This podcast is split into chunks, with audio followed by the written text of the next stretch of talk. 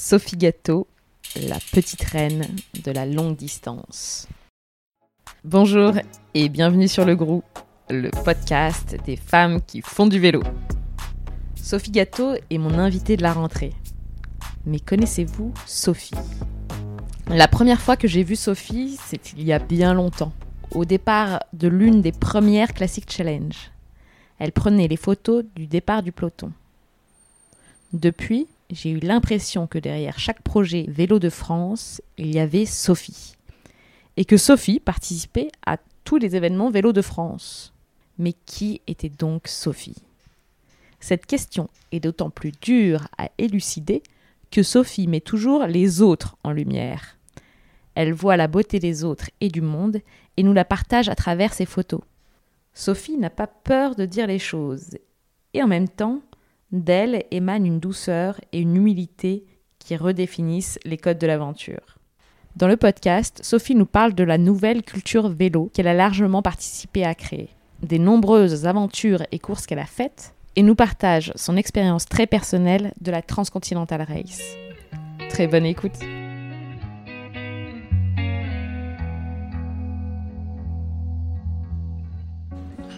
Je m'appelle Sophie Gâteau. Voilà, je fais du vélo.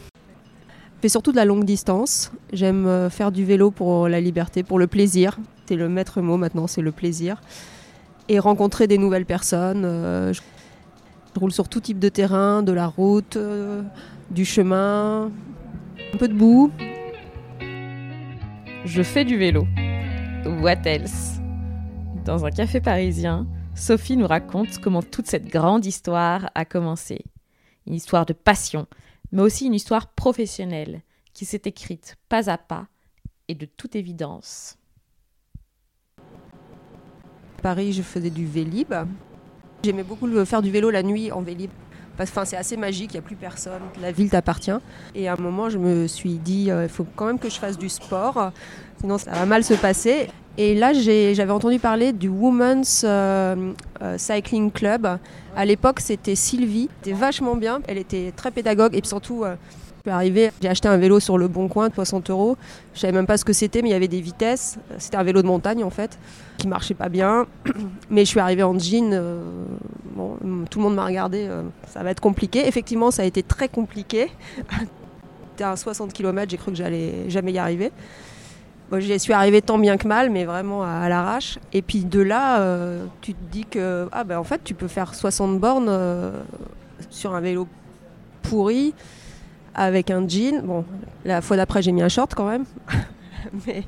mais, ça y est, le virus était passé et le Women's Cycling Club est accompagné. C'était un peu comme ce qui se passe avec euh, l'ego et le groupe. On te prend par la main et puis on te dit pas que t'es nul et sans qu'on peut y arriver et qu'on va progresser surtout. Et c'est vrai qu'en vélo, la progression, elle se fait assez vite. Parce qu'on rajoute quelques kilomètres, on va un tout petit peu plus vite. Même si on va pas vite, de toute façon, on s'en fout. Mais on, va de plus en plus loin, je dirais. Entre-temps, j'avais rencontré le cyclo-club de Pantin. Parce que j'avais été faire une espèce de cyclo à Vincennes. Et je vois une bande de gens qui débarquent avec tous le même maillot. Et toi, moi, je connaissais rien au vélo. Euh, et euh, t'en as un, je crois que c'était Nicolas, qui vient me parler. Il dit ah, bah, ton vélo, il... parce que j'avais changé de vélo entre temps, ton vélo, il est top. C'était un, vieux hum, Reng, un vélo de course en pneu de 23. je me demande pourquoi j'ai fait ça à l'époque, mais bon, c'était un très beau vélo. Il vient me voir, il dit ah, il est trop cool ton vélo, blablabla, on discute. Et bref, il, me dit bah, si tu veux, nous on est un groupe, viens rouler avec nous. Bon, j'ai roulé un peu avec eux, je crois que j'ai pas trop fini, mais ils attendaient un peu. Je me suis inscrit au cycle club de Pantin, il y avait plein de gens cool. C'est là que j'ai rencontré des gens chouettes qui sont devenus des très bons amis, donc le Wild Vélo Club, Mathieu et Guillaume. J'ai été rouler avec eux, donc là c'était un peu plus foufou, c'était la bande de potes qui fait euh, un peu plein de choses, mais on aimait bien rouler, après aller boire des bières. Au fur et à mesure tu rencontres des gens. Alors après j'ai rencontré François Paoletti, il était déjà au CSP.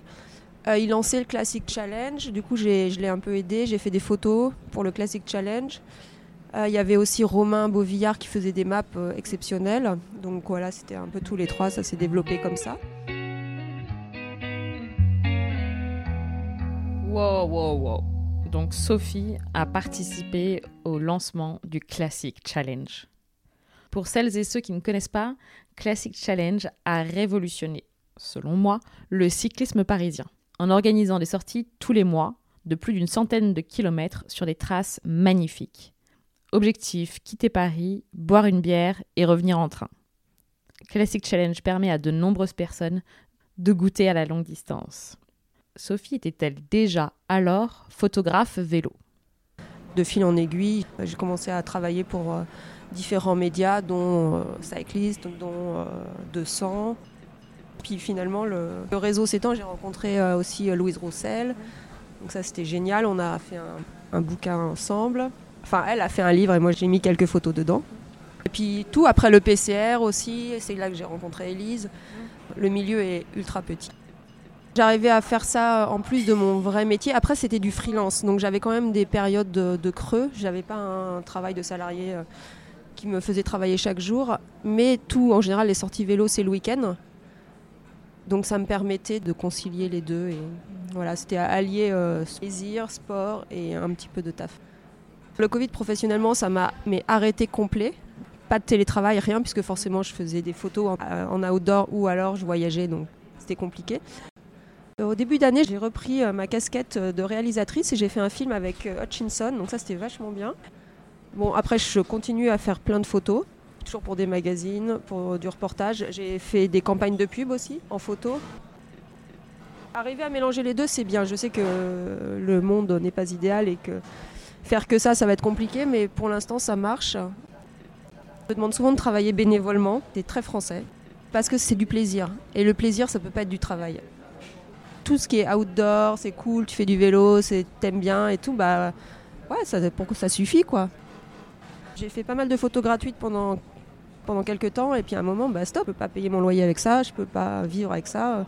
Donc là, je travaille pour, euh, pour plusieurs magazines, notamment Cyclist. On fait des reportages, on essaye de pousser un peu les, les femmes. Enfin, on fait des reportages avec mon amie Adrienne qui écrit, moi je fais les photos, on raconte nos histoires et j'espère que ça inspire des femmes.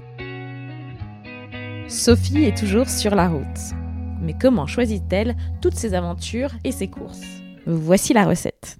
Maintenant, dès que j'ai du temps libre, en général, je pars faire quelque chose à vélo. Ça part d'une envie ou d'un événement, soit euh, une épreuve, entre guillemets, qui a l'air euh, trop bien, soit un lieu, en fait. Euh, donc effectivement, j'ai fait pas mal de trucs. Souvent, c'est moi qui propose la destination. Mais c'est un peu une excuse finalement d'aller faire des photos pour le magazine, pour cet événement. C'est que j'avais envie d'y aller et ah bah, autant mêler travail et hum, plaisir en même temps. Donc je, bosse pas mal avec Adrienne Estrada, qui elle écrit, qui est journaliste, enfin qui est pas journaliste, mais on est, on est toutes les deux pas des journalistes, mais on, l'est devenus euh, par la force des choses et l'envie surtout. Et on part ensemble, elle, elle raconte, moi je fais les photos. euh, donc ça c'est vraiment chouette. Qu'est-ce qu'on a fait ensemble? On a fait Badlands, on a fait la Tuscany Trail. C'est deux épreuves géniales. On a fait une course gravel aussi. Donc c'est rigolo, c'est un peu absurde d'aller faire une course parce qu'on fait pas la course. Dès qu'on s'arrête faire des photos, ben on est out. On n'était pas les dernières, mais, on était celles qui se sont arrêtées le plus et surtout on a bien aimé le ravito. On prend les choses un peu différemment. On s'inscrit par exemple à ce genre d'événement et puis au final on le fait à notre sauce. Quand c'est des lieux, bah, je choisis où j'ai envie d'aller, d'où je veux partir. Je pars plus forcément de Paris parce qu'on a quand même un réseau de trains qui est génial à Paris. Ça permet d'éviter de se faire 50 km de banlieue un peu moche. Donc on part d'un point A, on va à un point B. si y a des endroits qui m'intéressent sur la route, bah, je les fais. Après, je fais une jolie map sur Komoot. Je partage beaucoup aussi après. Mes traces, elles sont accessibles. Je fais des photos aussi pour partager, parce qu'il y a, je pense qu'il y a beaucoup de gens qui aiment bien ça. Ça donne des idées, et je prends des idées d'autres personnes aussi qui font des choses chouettes, et ah, mais ça a l'air trop bien, tu vas aller faire la même chose. Enfin, je vais aller au même endroit. Et c'est important euh, quand tu fais pas de la course, mais plus des aventures ou des découvertes. Dire, mais là, c'est génial, allez-y, profitez. C'est ça, c'est le partage aussi. J'ai l'impression que cette notion de partage est de plus en plus importante dans la pratique. Elle fait même la part belle à la performance. Sophie a-t-elle noté une évolution dans la pratique du vélo? La pratique elle évolue et surtout moi quand j'ai commencé il n'y avait pas de gravel, ça n'existait même pas. Je savais pas ce que c'était, c'était soit du VTT soit de la route et ça m'a changé la vie le gravel. De plus en plus la route, je me sens pas forcément à l'aise, surtout quand il y a du trafic et je me sens pas bien. Et le gravel, c'est génial, tu es dans la nature, tu prends ton. Je le fais pas du tout avec un chrono, donc il y a moins de soucis de performance. De toute façon, il y a toujours des aléas qui fait que euh, tu es à la bourre, euh, il t'arrive plein de trucs. Donc c'est une nouvelle pratique qui se développe vraiment beaucoup. Tu as toujours les, les gens disent ouais mais le gravel c'est du marketing. Bah je pense pas parce que moi je sais pas faire de VTT, je suis nulle. Je me suis retrouvée en gravel dans des chemins VTT, bah laisse tomber, je suis, je suis descendue à pied ou je suis montée à pied, enfin bon bref. C'est pas la même chose, c'est moins technique même si ça l'est un petit peu parfois. Mais ça permet à des gens euh, lambda comme moi qui viennent de la route d'aller euh, dans des chemins euh, sans s'y connaître vraiment et de, de, de s'amuser en fait. Être adulte et s'amuser vouloir se reconnecter à ses sensations. C'est ça le vélo. Cette sensation, tu la découvres en faisant du vélo, c'est que c'est deviens libre. Tu peux t'échapper, tu peux partir euh, à l'aventure, même si c'est un bien grand mot pour ça, mais d'aller dans des coins que tu pensais euh, inaccessibles ou en banlieue, moi j'y mettais jamais les pieds, mais en vélo, c'est facile en fait. Et 10 minutes, une demi-heure, même pour aller assez loin, alors qu'avant il fallait prendre le RER, e c'était la mission et tout. Là, tu peux aller partout et t'allonges les distances et tu te retrouves euh, à aller à la mer, par exemple. Aller à la mer en vélo quand tu viens de Paris, c'est génial. Tu vas à Dieppe, t'es fracassé la première fois parce que ça fait quoi 160 bornes. En plus, il y a une voie verte, donc c'est tranquille, t'es bien et tout. Et c'est génial d'arriver à la mer. Enfin, tu vois, c'est aussi ces petits sentiments. T'as l'impression d'avoir accompli un truc et d'avoir été loin et en partant de chez toi. Et c'est ça qui est génial. C'est de partir de chez toi et de traverser un bout de France, en fait grâce à ma pratique du vélo, j'ai découvert une, autre forme de voyage, une autre forme d'aventure. Avant, je voyageais, mais plus classiquement, même en train, c'est pas la même chose. Ce que j'aime bien avec le vélo, c'est que c'est le temps aussi. C'est le rythme. Tu vois le temps qui passe, tu vois les kilomètres, mais vraiment, tu les vois. En train, tu les vois aussi, mais c'est différent. En train, tu sens le paysage qui bouge, mais en vélo, c'est génial. Je me suis rendu compte tout ce que je vois autour de moi aussi qui me motive pour le vélo et c'est de voir les paysages, de voir les choses, d'être, de contempler, de profiter, de regarder, de découvrir aussi. C'est une autre temporalité. C'est prendre son temps pour le voyage. Quand je pars en backpacking euh, sans vraiment euh, doit arriver là à telle heure, bah, je m'arrête quand je veux, je vais au petit café du coin avec les papilles, j'achète un truc à manger, je me pose dans un coin joli. C'est pique-nique avec, avec vue. Euh, j'ai même des gens qui font euh, pipi avec vue. c'est important, ils choisissent leur spot. Euh. Avec le vélo, j'ai aussi redécouvert la géographie de la France. Le fait d'y aller en vélo, déjà on sait où c'est par rapport à l'Hexagone, que c'est pas si loin et qu'il y a des choses super à voir même. De faire le tour de la ville, tu, tu redécouvres des villes. Le PMU, c'est mon endroit préféré? Parce que surtout quand tu fais du vélo et qu'il commence à faire un peu froid, on se réfugie, prendre un petit café euh, à la moitié du circuit, c'est génial et on est content de nous voir parce qu'effectivement c'est toujours les papilles accoudées au comptoir donc je pense que ça, change un petit peu puis c'est chouette. On participe à une très très petite échelle mais que ça pas redynamise mais au moins ça apporte un petit peu de présence différente dans tous ces endroits qui sont complètement abandonnés. Le nombre de villages où il n'y a même plus une boulangerie maintenant c'est assez déprimant ce qui est incroyable quand on arrive dans un village en vélo, c'est que les gens, ils nous regardent. Euh, il y a un autre rapport parce qu'on n'est pas venu en voiture avec de l'essence, on est venu à la force de nos mollets. Et c'est encore plus appréciable quand tu vas dans les montagnes. parce que déjà, maintenant, alors ça c'est un peu dommage, c'est tout le monde dit Ah, alors il est électrique ton vélo? Non. Ah ouais, pas mal. t'es venu, euh, venu comme ça. Oui, avec tous ces bagages. Je pense qu'ils ont une certaine, euh, pas estime, c'est un bien grand mot, mais ils apprécient qu'on soit venu euh, avec nos jambes en fait et pas qu'on soit venu se garer euh, sur la place du village et juste euh, consommer. c'est une consommation bien sûr mais, mais différente. C'est un passage choisi. Ça a changé mon rapport aux gens dans le sens où moi je vais voir les gens plus facilement. Surtout parce que parfois en vélo on se retrouve dans des galères et on n'a plus d'eau et le cimetière il est fermé, il n'y a plus de fontaine, il n'y a pas de magasin, il n'y a rien et donc on est obligé d'aller demander à quelqu'un de nous donner de l'eau et les gens refusent jamais.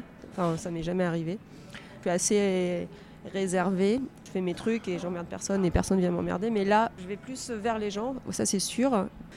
Dès qu'on croise un cycliste, en général, on se salue. Mais enfin, moi, je, dis bonjour à tout le monde. Souvent, je me prends des vents, ça arrive. D'ailleurs, tout mon cercle d'amis actuel, c'est quasiment que des gens de vélo que j'ai rencontrés en faisant du vélo. Je les connaissais pas avant et ça, c'est génial quand même. Nous constatons ici que le vélo engage une transformation globale un changement du rapport du cycliste au monde, du monde au cycliste, Mais qu'est-ce que le vélo transforme en nous?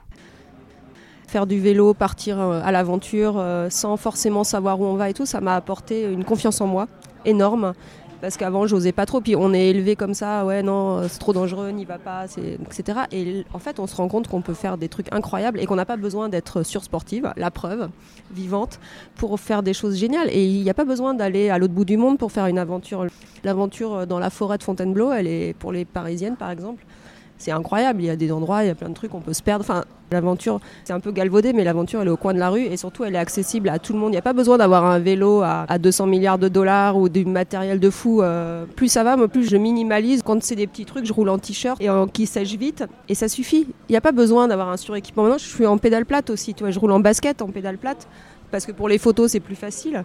Il faut pas hésiter, faut pas se laisser avoir par le marketing euh, qui dit qu'il faut euh, plein plein de choses. En fait, non, il n'y a pas besoin. Et c'est facile de mapper, de faire une petite trace ou de prendre une trace qui existe. Il faut juste euh, trouver des copines. N'hésitez pas à vous inscrire dans les groupes de filles aussi, parce que c'est vraiment chouette. On apprend plein de choses et ça facilite la vie. On apprend la mécanique, on apprend comment rouler, on apprend les traces. On s'attend pour certains groupes. Sophie aime rouler et voyager en partageant. Et la solitude alors? Trouve-t-on un certain plaisir à rouler seule? J'aime bien partir seule parce que je réfléchis vachement quand je suis toute seule à vélo. Enfin, tu, tu te vides la tête, tu oublies un peu tous tes, tous tes soucis ou pas, mais c'est différent. C'est, je sais pas, j'ai pas de mots, mais ça te permet ouais, vraiment de, de penser à plein de choses. Il m'arrive de trouver même des solutions à des problèmes sans, sans y réfléchir. On n'a que ça à faire, enfin à part éviter de se prendre un nid de poule, mais en gravel on réfléchit un peu moins, je trouve. mais sur la route ça marche bien. Ça permet de faire le vide et c'est assez bien. Et rouler, bah, rouler à plusieurs, c'est génial parce qu'on partage aussi des chouettes moments, on s'amuse. Euh. Cette année, Sophie s'était lancée sur la Transcontinental Race. La course mythique, la plus grande course d'ultracyclisme du monde. Avait-elle déjà fait des courses du même acabit? La réponse est oui. Et sortez votre carnet parce que la liste est longue et donne envie. Je choisis mes courses ou plus les épreuves ou les aventures, je dirais, parce que finalement la course, je la fais jamais. C'est pas mon moteur en fait, d'aller vite pour aller vite. La grosse euh, épreuve de longue distance avec laquelle j'ai, pas commencé, mais c'était la Norscape. Ça, c'était génial. C'était Turin-Cap Nord et c'était magique. Je connaissais pas la Scandinavie, donc euh, c'était euh, c'était vraiment incroyable dans des paysages sublimissimes. Bon, j'avais un appareil photo. Alors là, pour le coup, je me suis arrêtée tout le temps. Tu peux pas ne pas documenter des voyages comme ça. Je pense que je ne ferai jamais dans ma vie. Donc, ça aurait été dommage de rouler la nuit. Tu rates tout, en fait. C'est ça qui me frustre à chaque fois. Ah, il faut rouler la nuit, il faut rouler la nuit, mais tu, rates des paysages de fou. Cette année, j'ai fait un bout de la Transcontinental Race. Et pour préparer ça, je m'étais inscrit à pas mal de choses. J'ai fait des courses de gravel. J'aime de plus en plus le gravel et c'était un peu pour aller voir euh, des paysages euh, géniaux. C'était des maps qui étaient préparées. Donc quand tu connais un peu les organisations et leur façon de travailler, tu sais où tu mets les pieds et tu sais que ça va être magnifique. Donc j'ai été faire la Toscanie Trail. Ça c'était fou parce que c'était la sortie de confinement, il y avait des pays qui étaient confinés, donc il n'y avait pas beaucoup de monde. C'était incroyable. On est parti à 4 et on a fait un reportage euh, pour cyclistes et un reportage pour Triban. C'était génial. On a adoré. On était trois filles et un mec et c'était ouf quoi. On faisait du bivouac. On a adoré. Puis en Italie, forcément, tu manges trop bien, tu t'arrêtes tout le temps, tu fais des cafés. Les villes sont magnifiques. Ensuite, avec Adrienne, on, s'était inscrit sur Badlands. Pareil pour aller voir les paysages et l'Espagne, c'est pareil. C'est un peu comme l'Italie. C'est magnifique. Alors c'est dur, mais c'est tellement beau. Et surtout, c'est des endroits, je savais même pas que ça existait en Europe. C'est des déserts. On se croirait aux États-Unis. C'était très très beau. Bon, on était vraiment à la fin parce que là on s'arrêtait tout le temps et c'était une vraie course. La Toscany Trail, c'est pas trop une course. Pour ceux qui veulent le faire vite, il y a moyen, mais il n'y a pas de classement. Tout ça pour arriver en 2022. Et donc là, je préparais la Transcontinental Race et il fallait euh, arriver euh, pas en touriste. Donc j'ai fait Gravel Cotentin, ça c'était génial. C'est Stéphane Gibon qui s'occupe du club de Montebourg et qui fait des routes, enfin des traces magnifiques à chaque fois. Sublime. Tu peux la faire en route, tu peux la faire en gravel, mais le gravel c'était top. On l'a fait en trois jours, on bivouaquait dans les champs avec les vaches. Et les paysages sont incroyables dans le Cotentin. Ensuite, donc il y a eu les routes blanches qui étaient très belles, une traversée de la France de Nice à Cherbourg. Sur, c'était de la route, mais c'était que des petites routes. C'était super. J'ai fait la Desertus Baecus, c'était la traversée de l'Espagne en milieu de printemps. Mais ça, c'était vraiment préparation euh, TCR, parce qu'il y avait aussi du gravel. C'était différent, mais ça j'ai beaucoup aimé aussi, c'était super. En Espagne, c'est tellement agréable de rouler, on se sent en sécurité, les, voitures font hyper gaffe et tout. J'ai jamais eu peur et les gars ils s'écartent et ils peuvent rester une demi-heure derrière toi. Et puis surtout, il y a une bande d'arrêt d'urgence qui est hyper large, qui, sert au vélo. Derrière, c'était cool, on croisait des gens, on s'arrêtait, on allait boire des bières, donc ça commençait mal pour la course. mais finalement, c'est devenu sympa comme ça. J'ai fait un, truc hyper sympa, c'est vraiment juste avant la TCR, c'était Along Bikepacking. C'était du gravel et c'était une trace reconnue qui était magnifique. Ça partait de Paris et ça remontait aux sources de la Seine. Et ensuite, ça allait sur Dijon. C'était super, la trace, elle était incroyable. C'était la première édition. On, je sais pas, on était 30. Bon, on faisait ce qu'on voulait. On avait 350 bornes à faire en deux jours. Vous faites ce que vous voulez, mais si vous pouvez pousser, faire un 200 le premier jour, il y a un super spot bivouac. On se retrouve là-bas et tout. Donc, bah, voilà. La majorité des gens dit ouais, cool, on y va. Effectivement, c'est long. 200 km en gravel, c'est long quand même. Quand t'as pas l'habitude. Il y avait pas mal de débutants, il y en a qui n'avaient jamais fait 200 et tout, et donc ils sont arrivés euh, sur les rotules. Mais au long, euh, vraiment chaudement recommandé. C'était hyper sympa et on bivouaquait ensemble et tout. C'était super. Et une très belle trace. J'ai posé à Sophie une question qui m'intéresse particulièrement. Se considère-t-elle, malgré toutes ses courses, comme une sportive? Est-ce que sa pratique du vélo est un sport? En France, le terme de sport, comme le terme d'artiste, est assez précieux. Quand on dit sport, on pense performance, on pense souffrance, on pense haut niveau et professionnel. C'est un sport parce que c'est physique, forcément? Ouais, c'est un sport parce que tu te sens plus en forme. Mais pour moi, c'est pas ma pratique à moi, c'est du sport, mais du sport euh, qui reste plaisant. C'est pas, toi, j'ai pas de coach, je mange pas des choses spécifiques. Je vais prendre l'apéro avec mes potes euh, quand on finit le ride. Donc c'est un, ça reste un sport loisir. J'ai jamais eu de coach. Déjà, c'est un coût financier. Et si tu veux performer, ça doit être sûrement très bien. Moi, ma pratique, c'est tu roules. euh, j'ai pas de planning, j'ai pas ce truc des entraînements où il faut faire ci, il faut faire ça et tout. Bon, bah voilà. du coup, je suis, je suis pas toujours la dernière, mais je suis, je suis pas du tout devant. Donc, ça dépend de ce que tu veux, j'imagine, de- de- des objectifs que tu te fixes. Ça va être super d'avoir quelqu'un qui te dit euh, tu fais ci, tu fais ça, tu manges ça, tu roules tant, tu t'arrêtes là. Mais bon, après, voilà. Rien que de penser à ça, ça m'enlève un peu le côté plaisir d'une façon ou d'une autre. Donc, c'est vraiment une pratique qui est peut-être différente. Je sais pas. Nous rentrons dans la deuxième partie de ce podcast consacré à l'expérience de Sophie sur la Transcontinental Race. C'était la huitième édition de cette course ayant pour réputation d'être la plus dure du monde. Nous étions une dizaine de Français sur la ligne de départ et seulement deux Françaises. Aucune autre Française ne s'était lancée avant nous. Ma première question à- Sophie est comment est-elle venue à s'inscrire qu'a-t-elle répondu quand on lui demandait juste avant le départ? Alors, prête? En fait, j'avais fait la Northscape, ça s'était bien passé, j'avais adoré traverser l'Europe en fait. D'une façon ou d'une autre, la suite logique pour moi c'était la TCR, parce qu'on traversait l'Europe mais dans un autre sens. C'était plus à l'horizontale, en, en faisant des zigzags. J'étais peut-être complètement naïve et je me disais même si c'est une course, c'était faisable en fait. Et je partais pas faire, faire du classement. Quand je suis partie, mon but c'était de rentrer dans les checkpoints, tu vois. Et déjà là, j'aurais été contente. Et donc ça, ça me semblait faisable. C'est plus que ça te donne un, cadre. Je suis pas encore euh, prête. Enfin, pas, je sais pas que je suis pas prête, mais je suis un peu euh, feignante dans le sens où là, ça me dit tu vas de là à là, tu vas de là à là, tu vas de là à là, et tu fais la trace au milieu, mais au moins tu sais où tu vas. Et puis sur le chemin, tu vas sûrement rencontrer des gens au CP, et puis à la fin, bah, tu boiras une bière avec, euh, avec des nouveaux copains. La courte que j'aimais pas du tout ça, je l'ai découvert sur euh, la TCR. Je me suis inscrite à la TCR, donc je l'ai préparée quand même, puisqu'avec le Covid, on a eu deux ans de report. Et c'est ça le plus dur en fait, c'est que je pense que j'étais assez motivée l'année d'après la Northscape. C'est pas que j'avais les jambes, mais j'avais fait une épreuve de cette distance, ça s'était bien passé et tout. Et là, deux ans euh, plus tard, j'ai un peu perdu la motivation. Bon, après, euh, j'étais inscrite, j'avais une place, alors qu'il n'y en a pas pour tout le monde. Je me suis dit, je peux, je peux pas euh, dire j'y vais plus. Enfin, si, mais bon, je, je- voilà, dit, je vais, je vais voir. C'est quand même une course mythique. J'ai envie de voir les Balkans. J'y vais. Voir les Balkans et ne pas mourir, et essayer de ne pas mourir. Décaler une course de deux ans, c'est dur parce que euh, personnellement, il faut s'entraîner. On peut pas arriver sur une TCR. euh, salut, euh, voilà. Donc il faut vachement s'entraîner. Et puis le décalage, enfin comment dire, l'annulation, elle avait lieu assez tard dans l'année, donc il fallait quand même qu'on s'entraîne avant. Moi, ça m'a pris énormément de temps, donc tu fais plus les choses que tu as forcément envie de faire.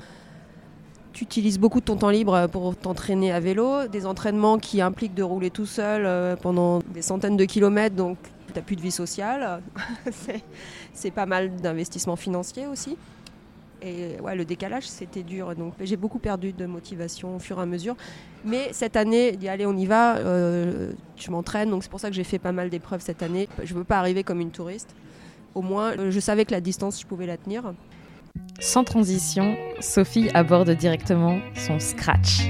Les Anglais disent DNF, Did Not Finish. Pour information, plus de la moitié des inscrits à la TCR sont DNF. Je l'ai déjà dit auparavant, je déteste le terme d'abandon utilisé sur les courses en France. Je le déteste parce que quand on prépare une course pendant trois ans, quand on a fait autant de vélo que Sophie, on n'abandonne pas. On fait le choix d'arrêter. Ce qui est très différent. Sophie nous en parle. Je suis très à l'aise avec mon scratch. J'ai scratché au CP3. Après euh, plus d'une semaine de course, le scratch officiel c'est au kilomètre 2811 au milieu du parcours du CP3, dans le Monténégro, donc dans le massif euh, du Dormitor. Petite précision à ce stade, sur la TCR, chaque participant trace sa propre route sur les 4250 km. Seuls les parcours autour des checkpoints sont obligatoires. On compte 4 CP en République tchèque, en Italie, au Monténégro et en Roumanie.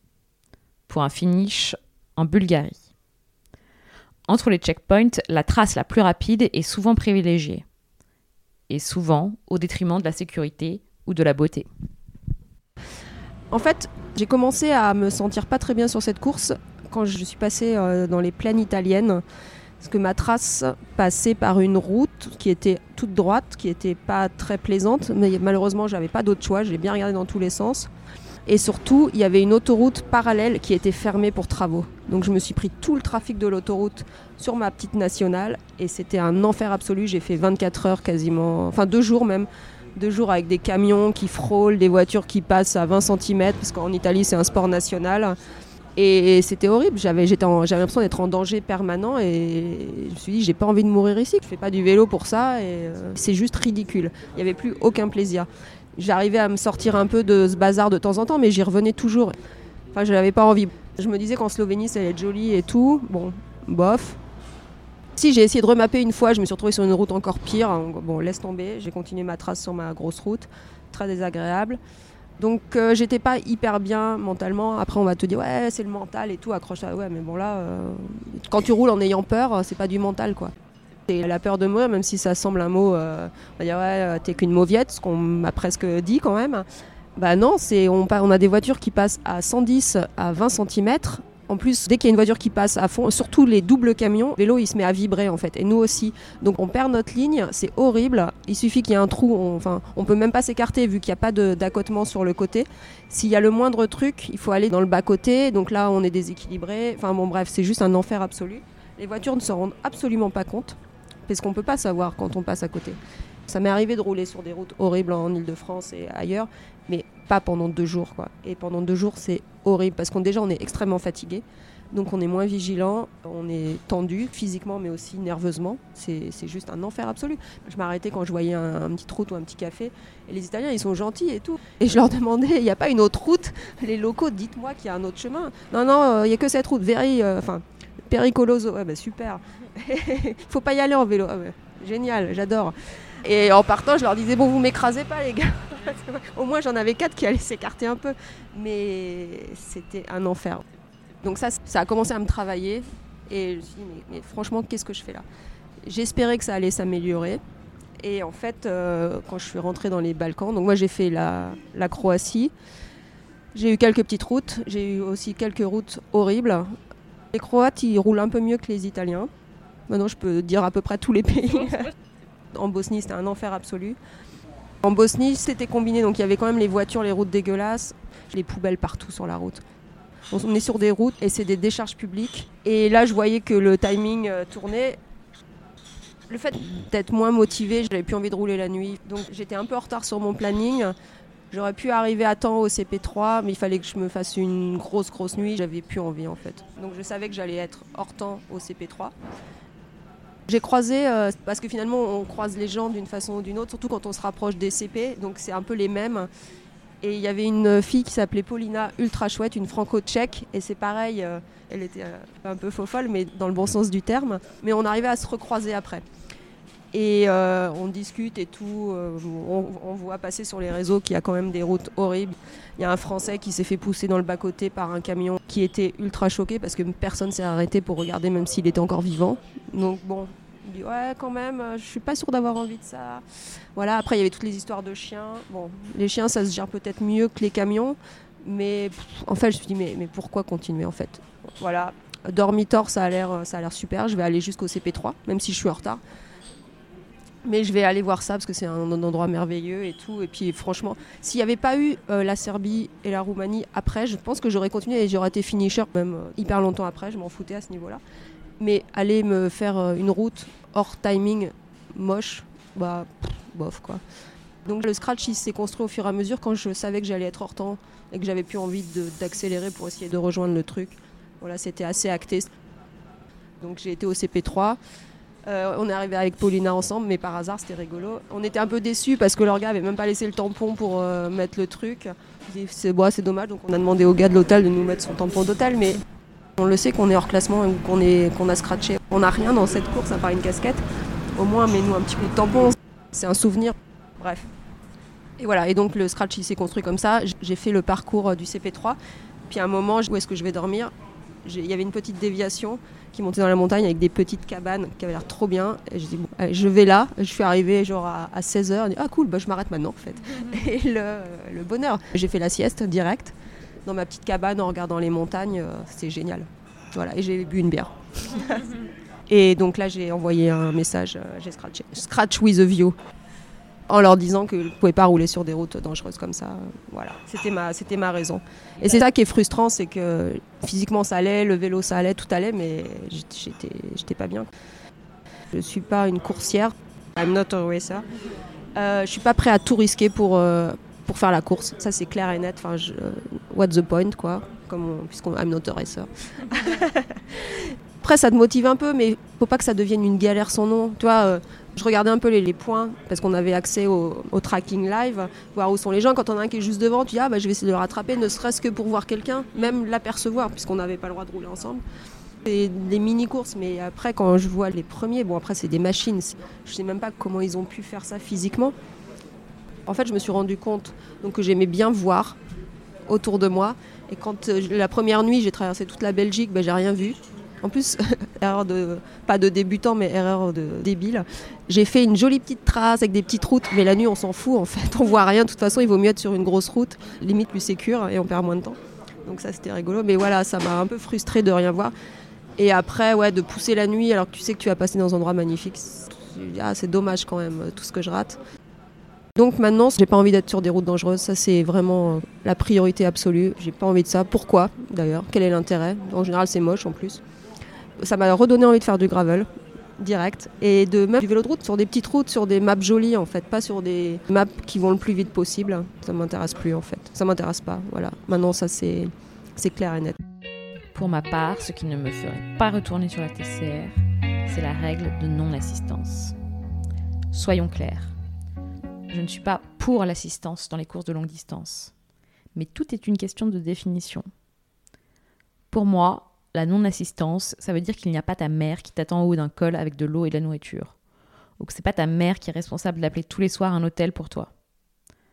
Dans la transcontinentale, la règle de non-assistance est tellement poussée loin que je trouve qu'elle infuse chez tous les participants une peur du lien, une peur de l'autre. Une peur d'aider par mégarde, oh mon Dieu, ou encore une peur de la délation. Suis-je la seule à l'avoir ressenti comme ça? Qu'en a pensé Sophie? Bah alors, alors, au sujet de la non-assistance en TCR, je t'avoue que j'ai pas d'avis, c'est la règle. Donc, si, tu, si ça te dérange vraiment, tu la, tu fais pas la TCR. Il y avait des dot watchers sur la route. En a un ou deux qui sont venus rouler avec moi. Ce que j'ai compris des règles, c'est que faut que ça soit quelque chose qui soit accessible à tous. Si quelqu'un veut te donner quelque chose parce qu'il sait que tu fais la TCR, t'as pas le droit. Mais aller demander de l'eau à quelqu'un, bah, c'est accessible à tout le monde. Si le, gars d'à côté, il a qu'à s'arrêter. Enfin, si tu si vraiment pas d'eau, que tu vas rentrer dans, dans un no man's land où il était sûr qu'il n'y aura rien, il faut. Bah, mais tu vois, à un moment, je roulais à côte à côte pendant 5 minutes parce qu'il ne faut pas rouler plus de 15 minutes, sinon on est censé se prendre un message de l'organisation qui dit qu'on va avoir des pénalités, il faut se séparer. Avec un Turc qui s'appelait Berk, hyper sympa, parce qu'on s'est recroisés aussi. Et il me donne un gâteau et je lui dis bah non je peux pas. et là je lui dis mais c'est vraiment débile en fait. C'est plus un, geste de, générosité. Euh. donc je l'ai pas pris, je lui dis j'aurais dû, en plus euh, on s'en fout quoi. Ceci étant dit, revenons au point où nous en étions. Sophie décide d'arrêter. Elle est donc au fin fond du Monténégro, au cœur du dormitoire. Que fait-elle? Le dormitoire, il n'y a rien. Heureusement, il y avait un Wi-Fi. Donc, non, en fait, ce que j'ai fait, c'est que j'ai mis un petit message euh, sur euh, les réseaux. Est-ce que des gens ont des idées euh, Qu'est-ce que je peux faire d'ici toi Parce que forcément, cette recherche, je ne l'avais pas faite. C'était plus pour avoir des suggestions. Donc, beaucoup m'ont dit va en Albanie, c'est magnifique. Bon, après, je me suis dit, ah, mais l'Albanie, c'est loin vais dans l'autre sens. Et finalement, mon amie Élise m'a dit Ah, mais attends, moi je suis en Slovénie et tout, viens, viens boire une bière. Donc, Ok, ça m'a refait une course dans la course parce qu'il fallait que je retraverse toute la Croatie. Et pour aller boire une bière avec elle, euh, c'était genre 5-6 jours après, je crois. Et c'était rigolo, c'était un super but en fait. Mais j'y allais cool. Et ce que j'ai fait finalement, c'est que j'ai traversé tout le Monténégro jusqu'à la mer, du nord au sud. C'est magnifique le Monténégro. J'ai adoré faire ça, sinon je l'aurais jamais, l'aurais jamais fait. Et je pense pas que je serais revenu pour faire ça. Mais c'était cool. Et je faisais des plus petites distances. Je m'arrêtais tout le temps. J'ai fait des milliards de photos, alors qu'avant j'en faisais trois par jour. Parce qu'il fallait que j'en fasse pour euh, documenter mon voyage. Mais là, euh, c'était le festival, c'était super. Je m'arrêtais, je faisais la sieste, euh, je mangeais tout le temps. Enfin, de pas se réveiller à 4 h du matin, c'était génial. J'ai arrêté de faire du bivouac aussi. Au Monténégro, il y avait plein d'endroits super pas chers du tout, donc j'en ai profité. Et puis j'attendais que le petit Dagil ouvre, quoi. donc c'était terminé la course. C'était juste euh, ouais, faire, euh, faire une distance, profiter du pays en fait, et manger pour de vrai. Manger pour de vrai, manger pour de faux. Alors, petite précision encore à ce stade. Sur ce type de course, sur cette distance, selon les pays que l'on traverse, il peut être très difficile de prendre le temps de se poser et d'avoir un vrai repas. Combien de fois Sophie avait-elle mangé pour de vrai Une fois, moi, en Italie. Et c'était une erreur parce que c'était juste après le CP2. Et je me suis fait un gros plat de pâtes. Sauf qu'après, il y avait un, col. Je me souviens même plus comment il s'appelait là. L'ombrelle. Un col de survénère. Non, le Passo di Gavia, avec des bouts à 16% ou je sais pas quoi. Et à un moment, euh, mon corps, il m'a dit bah, soit tu digères, soit tu montes. Et malheureusement, il faut bien que tu digères ton plat de pâtes.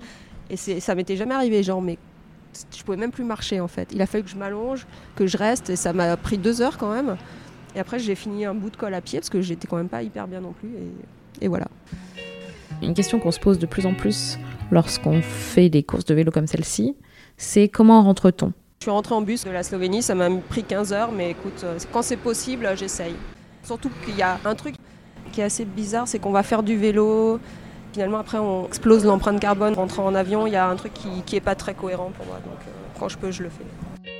Bon, alors maintenant, de retour, quels sont les projets de Sophie pour 2022-2023 Je me suis réinscrite à la Desertus Bikes. J'ai gagné le prix de la meilleure photo. Je vais aller au Green Duro, là, en Allemagne. C'est un truc de gravel. Euh, c'est plus fait que gravel, mais ça a l'air cool. Parce que j'ai fait le concours de machine, il faut que j'aille montrer mon nouveau vélo. Après, on verra. C'est toujours un peu au fur et à mesure. Ah si, je vais essayer la Seven Serpent. C'est un truc gravel. Ça fait Slovénie-Trieste. C'est retourné dans les endroits que j'ai pas trop aimé, mais en version gravel. Et c'est un mec qui s'appelle Bruno qui organise. Et c'est mimé. Et voilà, l'épisode de la rentrée du Grou est déjà terminé.